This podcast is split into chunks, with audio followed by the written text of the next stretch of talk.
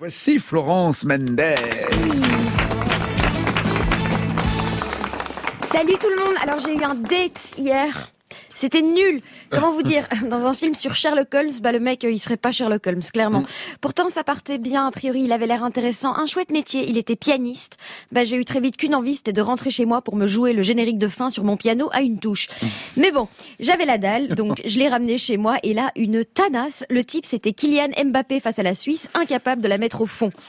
Du coup, euh, quand il est parti, bah, je me suis rabattue sur mon vibro. Et là, plus de batterie. Non, plus de batterie.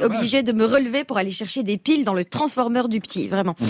Mais je crois que le pire, c'est quand il m'a parlé de son date précédent, dont il était déçu. Il m'a dit super chouette euh, et tout, mais sur les photos, elle avait l'air plus mince. Quoi?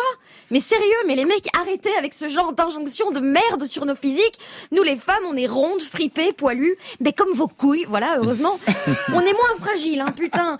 C'est pas le moment de me parler minceur, hein. Partout dans les magazines, on commence à voir les mots summer body, ça me râpe les ovaires.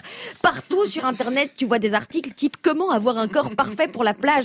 Un corps mince et lisse. Voilà, mais quel manque d'imagination. Je me souviens d'un tweet qui disait que si on en croit la nature, le corps parfait pour la plage, il aurait des pinces de homard, une crête coupe-vent et un anus qui repousse le sable. J'en ai de ma claque de cette grossophobie ambiante. D'ailleurs, le terme grossophobe vient de faire son entrée dans le Larousse. C'est bien, même s'il y était déjà depuis longtemps sous le terme générique connard. Grossophobie. Non mais déjà, t'as peur de quoi Que les grosses, elles te mangent?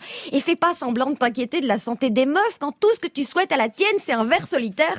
Et puis s'il y a bien une critique de beauté, un, critère pardon de beauté qui arrête pas de changer, c'est le poids. Tenez, à Willendorf en Autriche, il y a une statue qui s'appelle qui s'appelle une statuette qui s'appelle la, la Vénus de Willendorf. Elle est énorme. Elle a des ins comme ça, un ventre comme ça. Il y a rien sur le même fuseau horaire. On dirait moi enceinte, vraiment.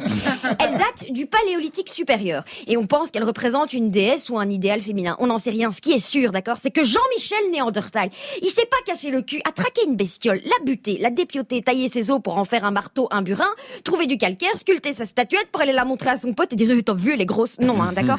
Bon, allez, je le dis en tout cas. Voilà, mon summer body, c'est comme Xavier Dupont de Ligonnès. On n'est pas près de le revoir. Voilà. Bah, merci Florence Mendes.